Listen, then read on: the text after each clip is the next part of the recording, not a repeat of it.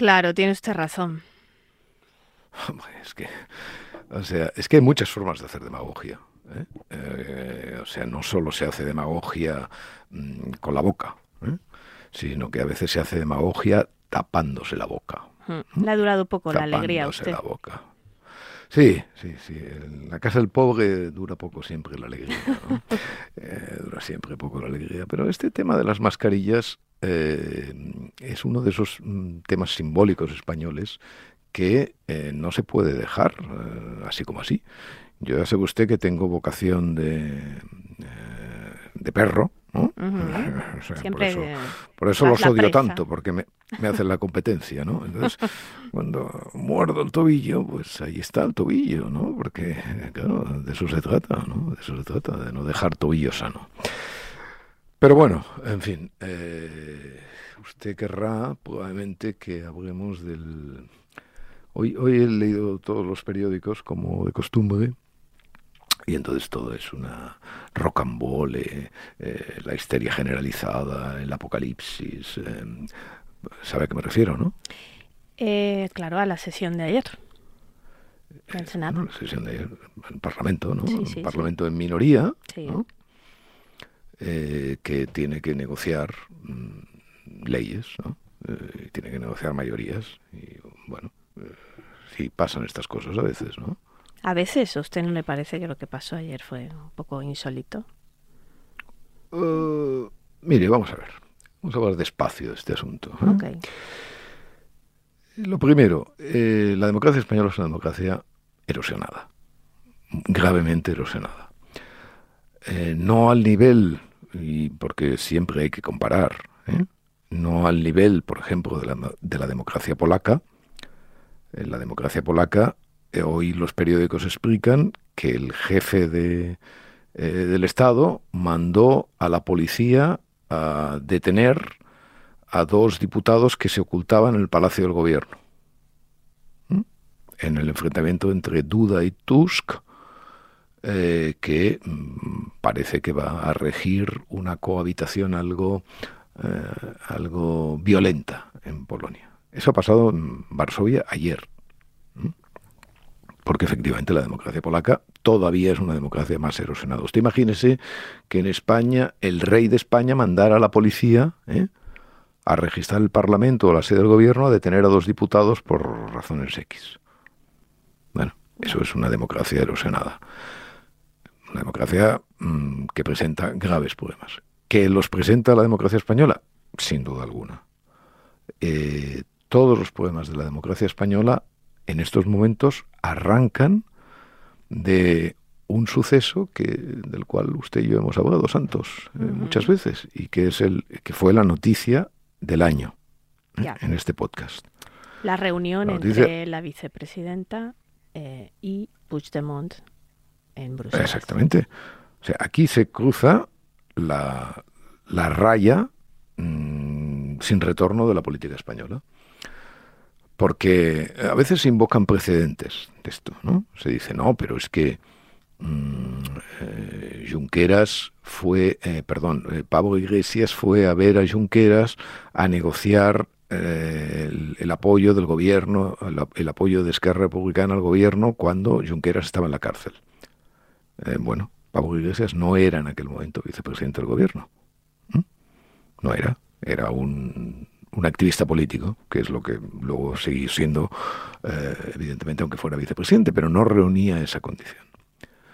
Luego, entre la negociación de, la, de los indultos, porque no, es que Esquerra los indultos, sí, sí, pero es que los indultos no es lo mismo que la amnistía, no tiene políticamente nada que ver una cosa con la otra políticamente no tiene nada que ver una cosa con la otra. Una es una medida de gracia y otra es una medida de reconocimiento de que no ha existido un delito.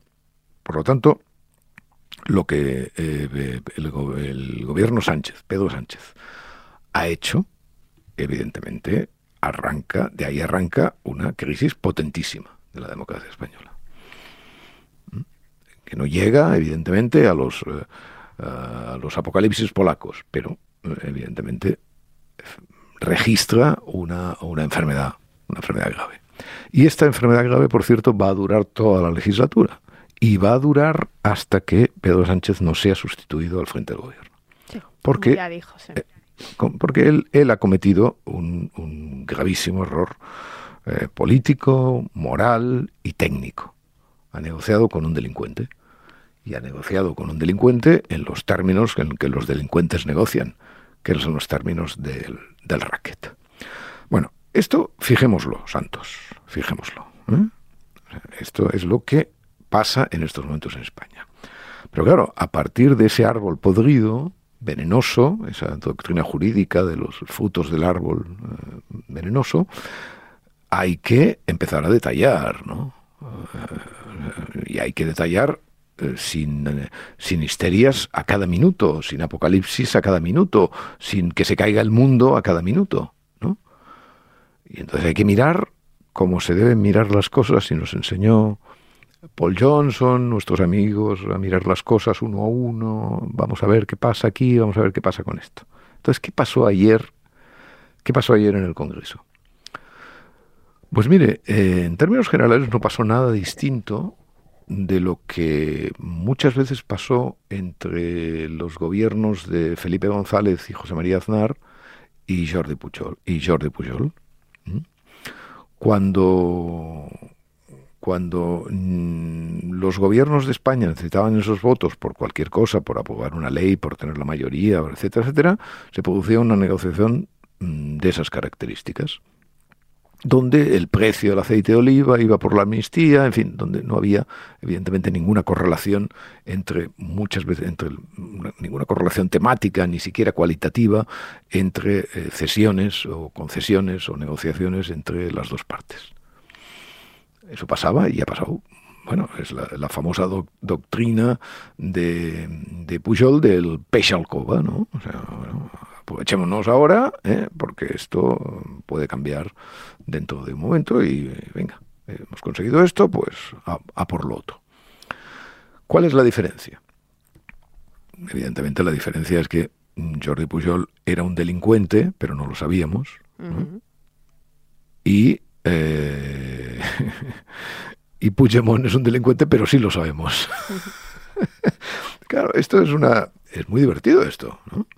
Porque efectivamente eso hace e, ese punto de obscenidad eh, de la cosa pública cuando se manifiesta de esa manera tan descarnada, claro, resulta eh, difícilmente tolerable, ¿no? O sea, lo, esa negociación se, se, registró ayer en términos eh, difícilmente tolerables para cualquier estómago ¿no? democrático. ¿Por qué? No por el contenido de las cosas que, de las cuales ahora vamos a hablar. No, no, sino por esa manera, esa manera de, mm, digamos, de exhibir el chantaje. ¿Por qué el partido Junts y su diputada Noguera está interesada en esto? Mm, porque es lo único que tienen. Porque lo único, o sea, su principal eh, interés político eh, no tienen otro, porque no pueden tenerlo, es evidenciar el chantaje. Porque eso de cara a su clientela eh, le resulta completamente favorable. Miren, en estos momentos, miren, en estos momentos, Junts ha barrido a Esquerra de la escena política en Cataluña. La ha barrido. Y no es que Esquerra no haya obtenido cosas, obtuvo en la pasada legislatura cosas y sigue siendo, sigue siendo un igual, fíjese, fíjese qué maravilla en términos de marketing político y de negociación y de todas estas cosas que se estudian en las escuelas de politología y todo eso, es comparar lo que está haciendo Esquerra con lo que está haciendo Junts. Esquerra es tan decisivo como Junts para que las leyes salgan adelante. Tan decisivo. Tiene, votos suficientes como para hacer caer al gobierno si no, eh, si no cumple con, su obligación. Pero la hegemonía del, del chantaje hmm. la está teniendo Junts. Y por lo tanto Junts en estos momentos, en fin, no, no, esto nunca se sabe hasta que no se vota.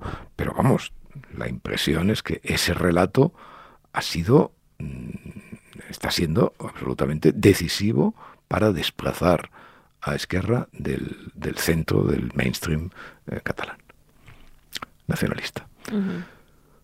Eh, por lo tanto, esa es la primera cuestión importantísima. O sea, ¿por qué esto eh, se exhibe de esa manera tan descarnada? Porque esa es, ese es el objetivo político. Porque, en fin, no nos engañemos. O sea, Junts va a poder seguir representando esta farsa, esta farsa de la dignidad, esta farsa del chantaje, esta farsa de que obligamos al Estado, etcétera, etcétera, mm, mientras Sánchez lo permita.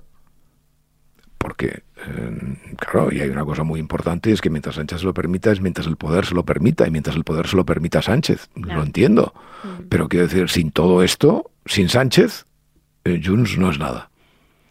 Porque Junts, eh, en estos momentos, la única esperanza de poder seguir en este camino de, de, no, es que no es ni siquiera de chulería, es de es, la palabra catalana es mucho mejor cuando se castellaniza, de fachendería, ¿no?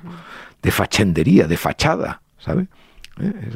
la fachendería, ¿no? La fachendería es la fachendería, ¿no? Aquello que Unamuno decía las casas, las casas catalanas, es que todos son tan las fachadas, las fachadas. Bueno, pues todo es fachada. Todo es fachada, pero para Junts eso es importantísimo. Y es importantísimo llevar las cosas hasta el punto en que eso pueda seguir así, porque en cuanto, en cuanto se convoquen elecciones y ganen las elecciones, es una, el gobierno del Partido Popular, que es lo que pues seguramente pasaría ahora, aunque luego hablaremos del Partido Popular, pues ya todo eso se acabó. Y Junts eh, en estos momentos no puede aspirar a nada más que al chantaje institucional y gubernamental, porque la calle la tiene perdida. Porque no hay ninguna movilización eh, previsible de los nacionalistas para forzar nada. Lo único que tienen es eso. La no eras así, poniendo morritos arrogantes eh, respecto a lo que obliga tal y haciéndose mm, eh, haciéndose en fin reuniendo haters no como dicen ustedes no odiadores profesionales habla así en segunda persona aquí Claro, son ustedes. ustedes, ¿no? odiadores, ¿no? Porque estos odiadores que, que, que, están en los periódicos, en las columnas, en las... En las claro, a más odiadores, a más odiadores que hayan perdido el rumbo ya y ya no sepan de lo que hablan, más eh, ventajas para eh, los morritos arrogantes de la Noguera y, el, y Puigdemont y los frequillos y todas esas cosas que tan graciosas. Eh, ya sabe que no me gusta hablar a humo de pajas casi nunca. Por lo tanto, vamos a los hechos. Vamos a ver. vamos a ver. ¿Qué es lo que negocia ayer? Eh, o sea, ¿qué es lo que en todo este frenesí, frenesí que les gusta mucho? los periodistas, el frenesí, el frenesí, votaciones de infarto, el frenesí, una tras otra, tal, no sé qué, ayer salimos, tal y cual. Bueno, eh, esto de las competencias en, inmigración. Ajá. Oh, que ponen las competencias en inmigración, tal y cual. Bueno, una delegación de competencias perfectamente prevista en la Constitución. Ah, sí. Claro. Y que además, y porque además esto es una, solo puede ser una delegación de competencias. Todo lo que no sea una delegación de competencias es inconstitucional y por lo tanto no tendrá ninguna posibilidad. Eh, una delegación de competencias que, como toda delegación, evidentemente se puede, eh, se puede retirar. ¿Eh? La, primera, digamos, ¿no? La primera. Luego, este asunto maravilloso de las balanzas fiscales, sobre el cual yo en un momento de mi vida me interesé mucho y llegué a reunir una cierta información. Usted, que es una muchacha joven, Gracias. claro, habrá, habrá leído hoy con estupor, oh, van a publicar las, las balanzas fiscales, el mundo se acaba, van vamos a ver cómo Cataluña es discriminada y esto va a ser gracias a los morritos arrogantes. Muy bien. Mm, tengo que darle una noticia. Las balanzas fiscales se han publicado ya, muchas veces. Se han hecho en el pasado publicaciones de las balanzas fiscales. Por cierto, eh, corrompiendo, corrompiendo, eh, eso sí, el sentido, digamos, unitario que debe tener esta discusión desde el punto de vista de un Estado de libres e iguales. ¿Por qué? Porque las balanzas fiscales, porque las balanzas fiscales tienen una importancia territorial que evidentemente se contrapone al individuo, al ciudadano español libremente considerado. Es decir, lo que se ha de considerar son lo que los ciudadanos aportan. ¿vale? No lo que cada uno de los territorios aporta. Pero bueno, quiero decir, el, gran vestiduras completamente rasgadas. Bueno, pues no, se han publicado las balanzas fiscales. Y entonces, claro, el problema es que las balanzas fiscales dependen de algo que es eh, decisivo, que es la metodología que empleen. ¿no? es nada sencillo determinar eso, los costes territoriales, etcétera, etcétera. No, no, no es nada sencillo. Por lo tanto, dependerá de si, si los criterios son de renta, si los criterios son de población, si los criterios... Todo eso es una discusión técnica enorme ¿eh? que, insisto, lo único que solivianta es eh, esa mm, primacía que impone eh, falsa en un estado de ciudadanos libres e iguales entre los territorios y los individuos. Bueno, por lo tanto, segundo asunto sobre el cual, evidentemente, no tengo demasiadas cosas que decir, ¿no? Porque, o sea, eh, bueno, tengo todas esas cosas que le digo, pero quiero decir, mm, una farsa. Ya. ¿Eh? O sea, una farsa. Eh, pero es que no es, la, no, es la, no es la última. Es que el Real Decreto este de lo que devuelvan las empresas revirtiendo tal y cual, bueno, es que probablemente o sea, eso no va a tener ninguna importancia sobre las empresas, porque por supuesto van a seguir haciendo lo que les da la gana. Pero es que es posible, además, que haga más difícil la vuelta de la empresa según cómo se formule. Por lo tanto, eso también que tiene es un punto de vista completamente eh, simbólico. Es decir, mm, la materialización de todo eso, es decir, el castigo a las empresas que se fueron, sea por la vía de la sanción imposible, o sea por la vía de la, del premio a los otros, no va a tener ninguna consecuencia práctica. Ahora, claro, hombre, cumple el propósito de Puigdemont de decir voy a castigar a todos aquellos que se fueron. Mentira, no va a pasar. Y usted, como buena lectora, habrá observado que falta una, una cosa, ¿no? Falta una, una, una de las concesiones, ¿no? Una de las concesiones que es, eh, en fin, aquello que Puigdemont tenía. prejudicial la amnistía. Ah, exactamente, la cuestión prejudicial. Bueno, pues que quiten el, la cuestión prejudicial de la legislación española tal y cual, ninguna importancia. No, porque viene no va a tener ninguna importancia. Porque, porque la legislación europea mantiene. Bueno, entonces, todo esto, todo esto se deshace. Todo esto se deshace. Eh, usted me puede decir, no, pero es que a lo mejor han, eh, han negociado otras cosas o han negociado maneras de torcer todo esto que usted dice y tal y cual. Bueno, bien, lo veremos. ¿no? Pero por el momento, lo que sabemos sobre lo que han negociado es exactamente esto que le digo. Gran estruendo, gran... Sí, sí. Chun hace doblega el pulso otra vez. Porque fíjese, fíjese además los dos conceptos que salen aquí. Son, muy interesantes observarlos desde el punto de vista del marketing, más allá de los facts que ya hemos desbrozado. eh, aquí hay dos vencedores. Y siempre son los mismos, de momento. Junts, porque dobrega. Pero es que hay otro, que es Sánchez, que siempre sale adelante. porque al final, al final, mm, bueno, pues en el último, siempre con eso además que le gusta tanto y que forma parte ya de su mito, ¿no? En el último momento, eh, en el filo de la navaja, lo consigue porque es eh, resiliente, porque aguanta, porque no sé qué, porque tal cual, porque es audaz. Porque claro, claro. Manual de resistencia. Claro, o sea, en fin, o sea, o sea que los dos encumbrados, ¿no?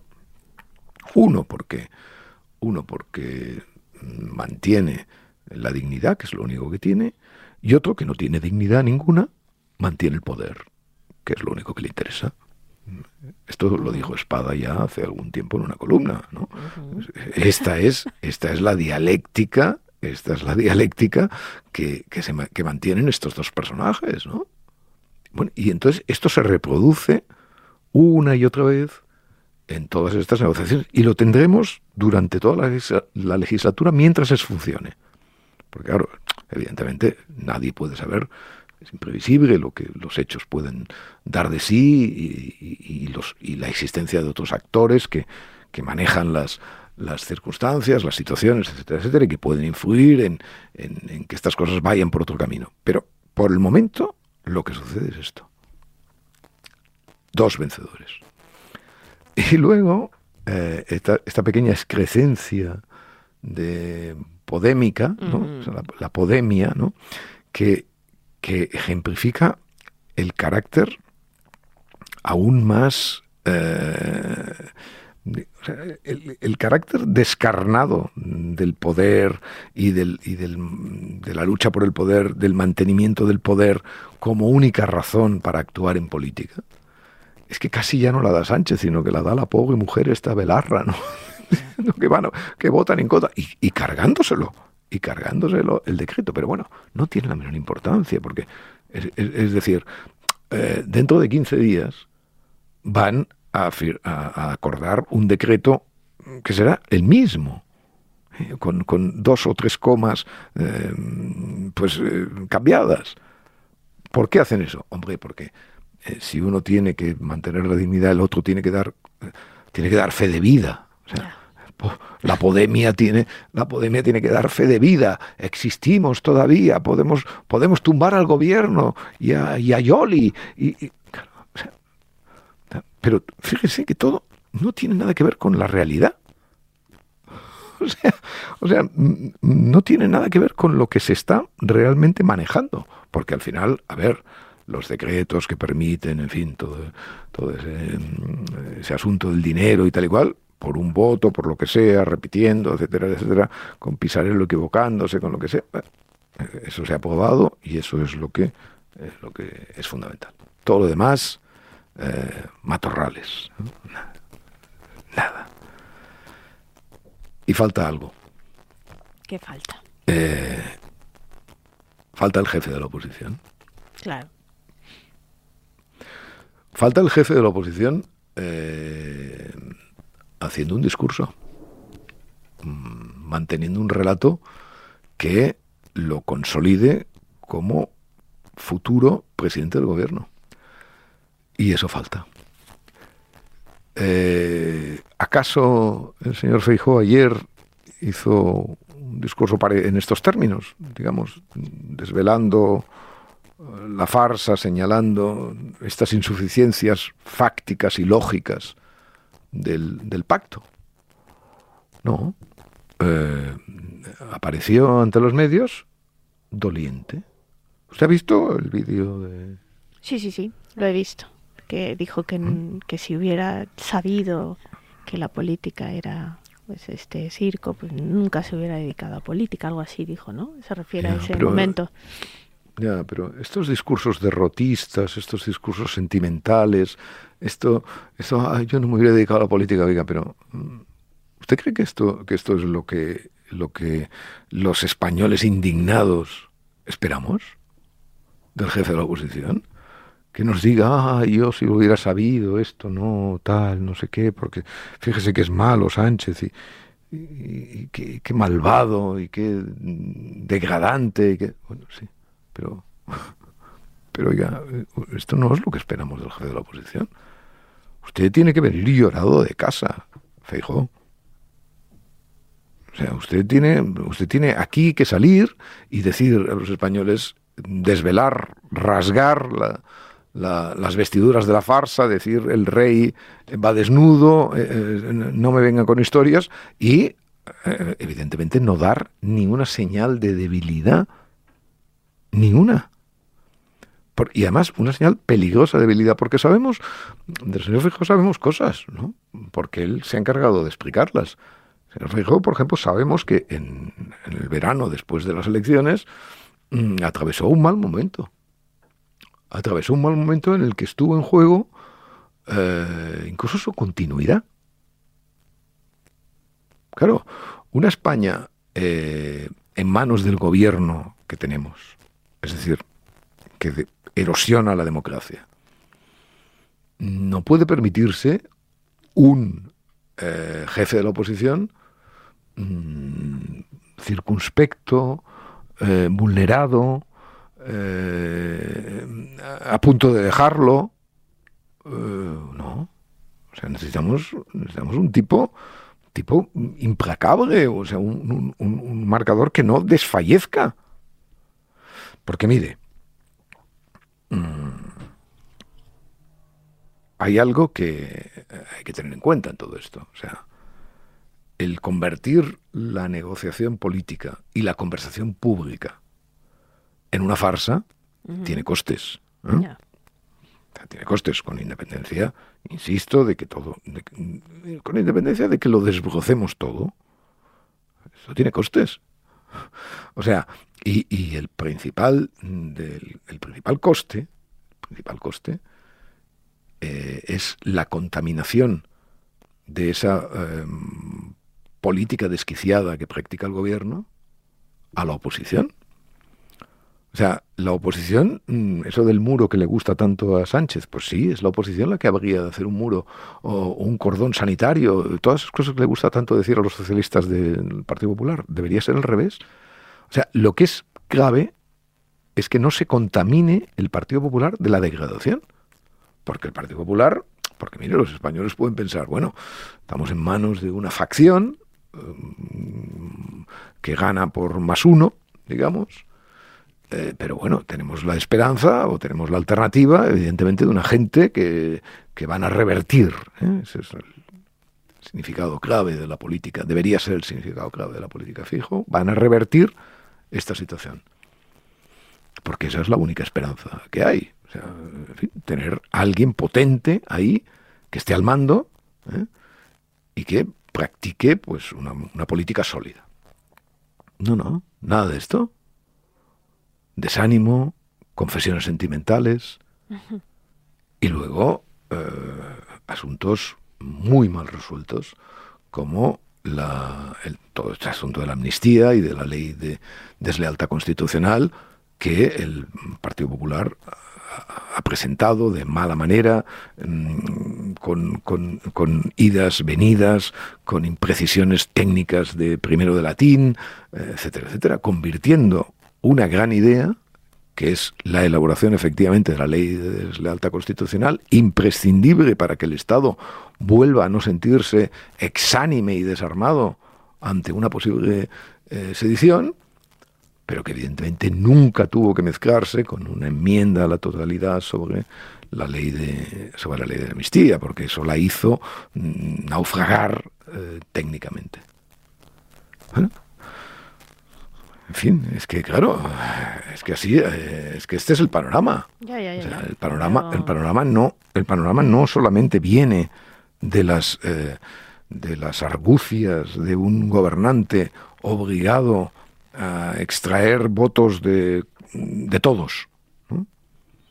no, viene también de la inexistencia de un referente claro como el que en estos momentos necesitan una parte de los españoles como mínimo, por no decir ya la mayoría más dos. ¿No? Ya, ya. Pero en fin. Eh, hablemos de algo un poco más no, vamos a hablar, vamos a ver, no, vamos a hablar del capítulo de, la nueva, el nuevo capítulo de Piget, ¿no? Porque además eso me refería. Es, es, es, puramente extraordinario esto, ¿no? O sea, usted se va a México y Piget eh, la sigue. Exactamente, exactamente. Bajo el brazo llevaba una caña de lomo de su marca favorita y la única que puede ser. Ahí está. Bueno, porque es que cuando. En México, porque incluso en México, cuando el cerdo quiere ser jamón. Solo puede ser Joselito. Muy bien. Y dicho esto, que es lo fundamental de, eh, fundamental de, cualquier mm, podcast que hagamos, Mm, eh, ha, podido leerme todos estos días, ¿no? No ha perdido el contacto con mis, eh, con mis reflexiones, supongo, ¿no? Porque esto también está en contrato. Usted, aunque se vaya, ¿no? Tiene que estar siempre aquí. De hecho, lo extrañé la semana pasada que usted estuvo de, descanso. Sí, leí su columna sobre Bertín Osborne, por ejemplo. Me llamó. Sí. Bueno, yo no puse nunca Bertín, ¿eh? Eso usted lo que puso ah. Osborne, un, Osborne. Ah, bueno. Ese Osborne tiene nombre. yo, yo, es que sí, no, pero yo soy incapaz de escribir Bertín. ¿Ah, sí? No, sí, completamente. Sí, sí. Él, no es incapaz de, auto. Yo, yo sí, ¿qué quiere que le diga? No, o sea, yo no, yo no quiero ofender a nadie. O sea, no, Osborne, Osborne, bien. Usted sabe cómo, cómo es su nombre real, ¿no? Ah, no, no tengo la menor idea. Se llama Norberto Juan. Ah, Norberto Juan Ortiz Osborne, por si no lo sabía. No, no, por supuesto que no lo sabía, por supuesto que no lo sabía. Hombre, de haber sabido que se llamaba Norberto, quizá hubiera, porque Norberto es algo... ¿Serio? ¿Serio? ¿Serio? Oiga, pero ¿esto por qué le interesó tanto?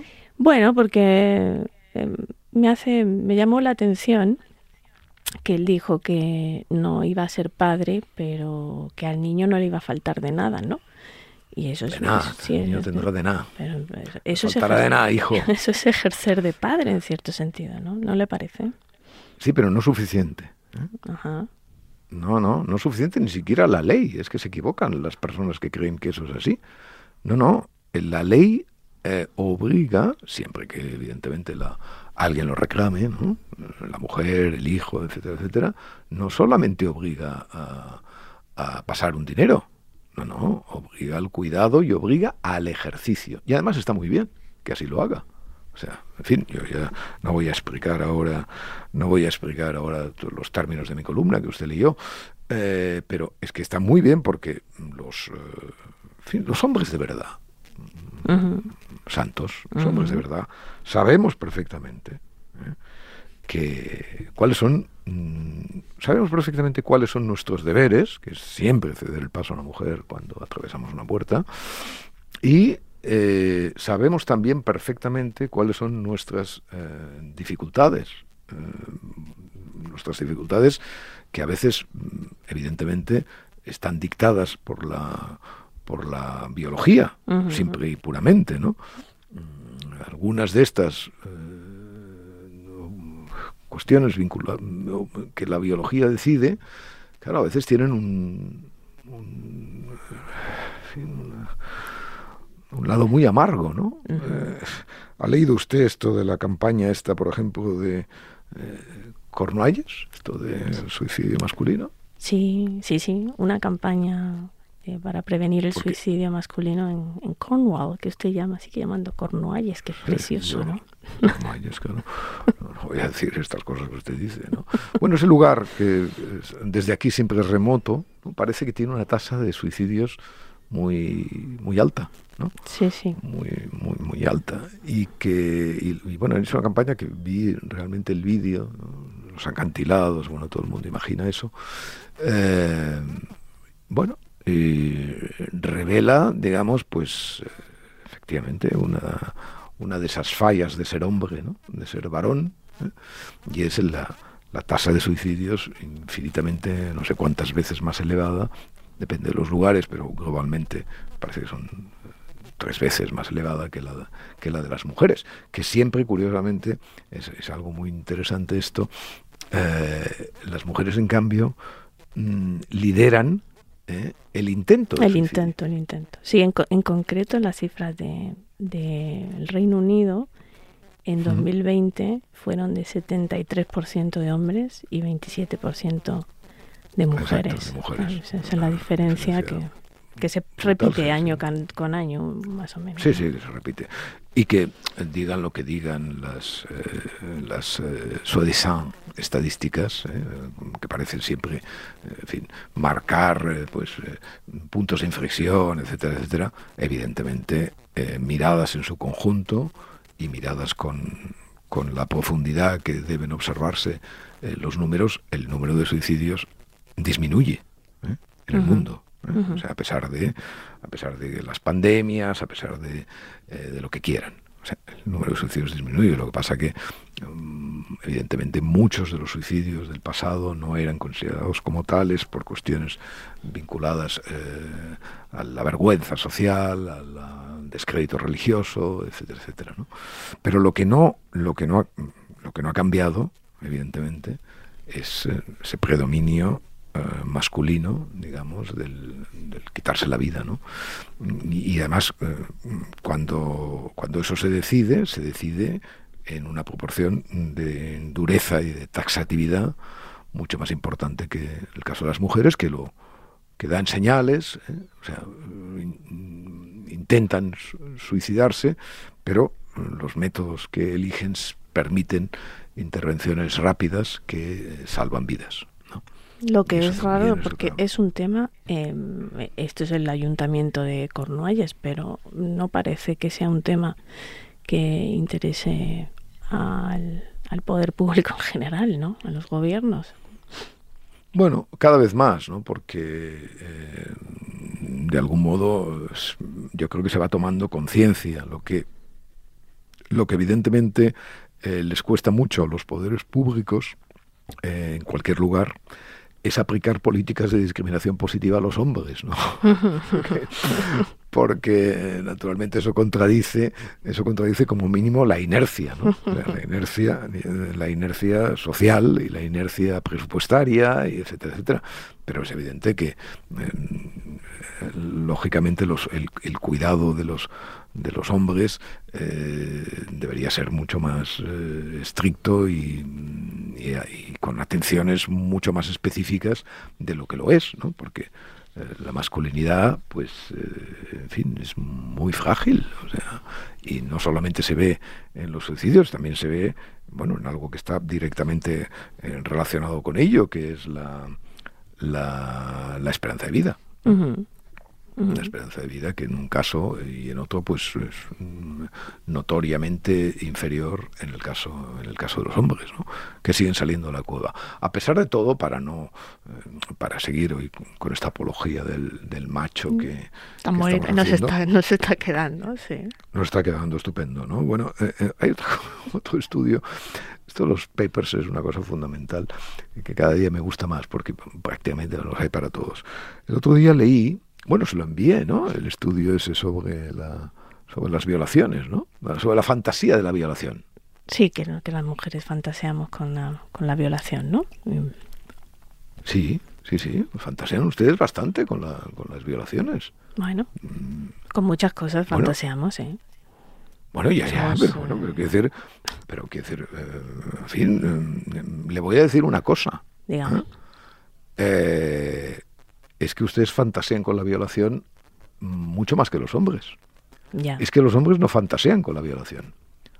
Claro, ahora saldrán y dirán, no, los hombres violan, no fantasean. Bueno, sí, de acuerdo, sí, sí. No, ustedes no tienen necesidad de fantasear porque ya lo hacen. ¿eh? Bueno, bien, sí. Mm, digan ustedes lo que les parezca, basado en los hechos, eso es así, y efectivamente los hombres son los que violan. ¿Eh? para decirlo de una manera genérica. ¿no? Pero yo también, de una manera genérica, tengo que decir que las mujeres fantasean con la violación y los hombres no. Bueno, ¿qué le parece, Santos, esto? Eh, bueno, no sé, no sé qué pensar. No, no, no sé, no sé, no, diga, diga. Es que esto, esto la implica, o sea, ¿no? ¿no? le voy a preguntar si usted tiene ese tipo de fantasías, no, por supuesto, no, eso no entra en el contrato, ¿no? Pero, uh, pero bueno, mm, resulta perfectamente, eh, está, está probado. ¿Por qué eso sucede?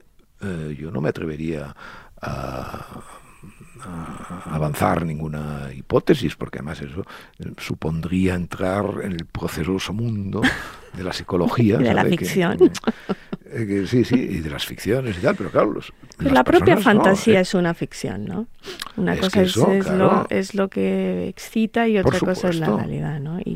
Por supuesto, por supuesto, ninguna de esas mujeres eh, querría ser violada, o sea, no tiene nada que ver, pero eh, es muy interesante observar cómo del hecho del hecho mm, asesino, siniestro, brutal, digamos, de la, de la violación, eh, las víctimas potenciales, las víctimas que son potenciales en su, en su mayoría, obtienen, digamos, mm, una recurrencia fantástica que les permite, pues, imaginar que y, al final obtener placer de ello.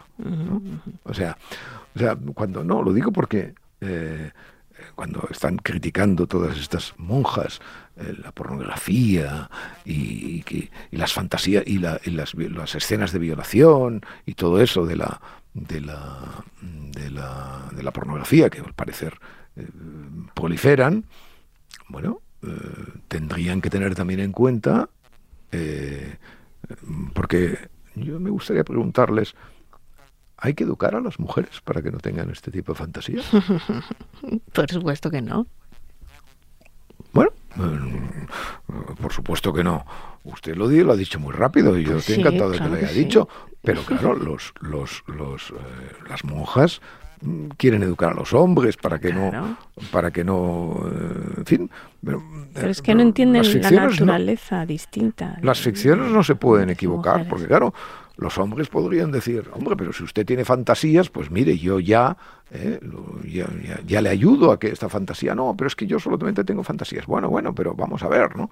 Claro, o sea, puestos ya en el límite de que hay que regenerar eh, la condición humana, como pretenden el, el, el, pues, eh, en fin, también habrá que educar a las muchachas para que no tengan este tipo de, de, cosas en la cabeza, ¿no? Para que eh, solamente, en fin... Eh, ese es un error, porque, hay que llevar, hay que llevar a cabo las fantasías, ese es el asunto. No, no, si nadie, nadie dice, nadie dice que las lleven a cabo, pero usted pregúntele, yo, la próxima vez que me encuentre con Pam, aquella muchacha que era secretaria de Estado y que decía cuando las mujeres tenían tenían que hacer el amor, que era la semana esta de la menstruación y tal, le voy a preguntar, bueno, pero ¿qué hacemos con, con estas estadísticas de las fantasías? ¿Qué hacemos con las mujeres? No, no, no, no, no, no tenemos que llevarlas a talleres de feminidad y todo eso, ¿no? Ella se, seguro que diría que sí, claro, claro. Bueno, no lo sé, no lo sé, no lo sé, no lo sé. Vaya usted a ver, vaya usted a ver, hay muchas, uh, muchas, muchas alternativas a esto.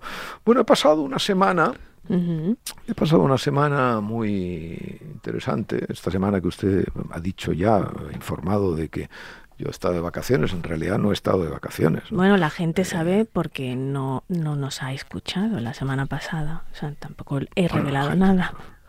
Bueno, ya, pero usted no sabe, la gente no nos ha escuchado, eso lo dirá usted, porque la descarga de podcasts antiguos de esta semana ha sido ha estado a punto de romper eh, los, de romper los diques. No me diga, qué maravilla. sí, sí, claro, porque la adicción, la adicción de nuestros oyentes es tal que cuando encuentran que usted está en México pendoneando y yo estoy en y yo estoy en, en, Barcelona trabajando como un negro, pues claro, la adicción, eh, claro, ellos también tienen fantasías, ¿eh? claro, claro. y sobre todo nuestros oyentes, ¿no? Entonces, eh, yo, mientras usted estaba por ahí, he estado escribiendo eh, para un proyecto que, lleva a cabo mi amiga, mi querida Emilia Landaluce, un perfil de una persona eh, completamente interesante, rara, compleja, que se llamó Gonzalo Fernández de la Mora. Sí, lo hemos nombrado. pasa a por veces, ser- sí. y, y que pasa por ser, en fin, el, el fascista por antonomasia, ¿no? de la indigencia eh, cultural e intelectual española y de la izquierda, pero que, como ya le he dicho alguna vez, es un hombre de un gran interés y autor, siempre lo digo, de eh, una, probablemente las que sean, en aquel momento lo eran cuando estaba vivo, las memorias de un político vivo más interesantes y mejor escritas que se han publicado en, en español, ¿no? Es famosísimo libro Río, río arriba. Río arriba, río arriba. Eh, bueno, pues eh, he estado escribiendo, Qué bien. he estado escribiendo tranquilamente durante toda esta semana este perfil sobre Gonzalo, del cual, al cual conocí y traté en sus, en sus últimos años y del cual se cumple este año el centenario de, de su nacimiento, ¿no? y lo que va a dar origen, supongo, a alguna reedición de sus libros clave, entre ellos El crepúsculo de las ideologías o La envidia igualitaria.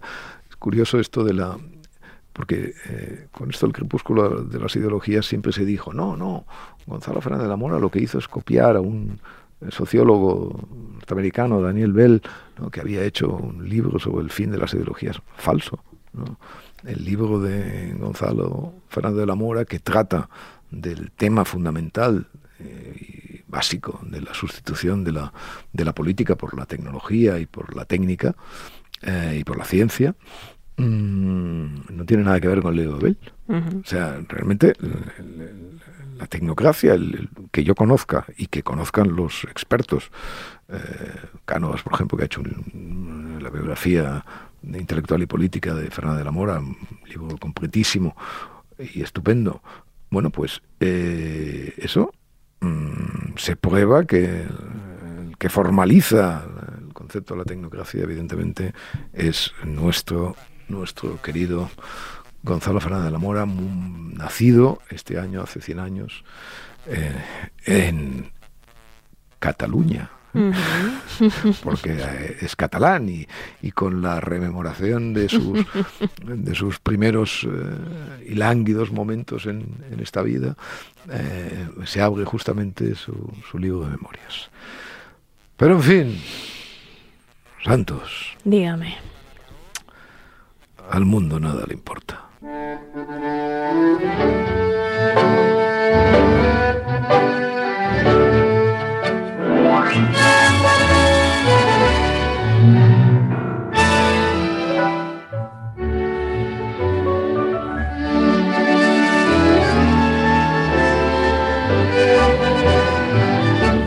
Podcast de Arcadia Espada y El Mundo con la colaboración de Yaiza Santos.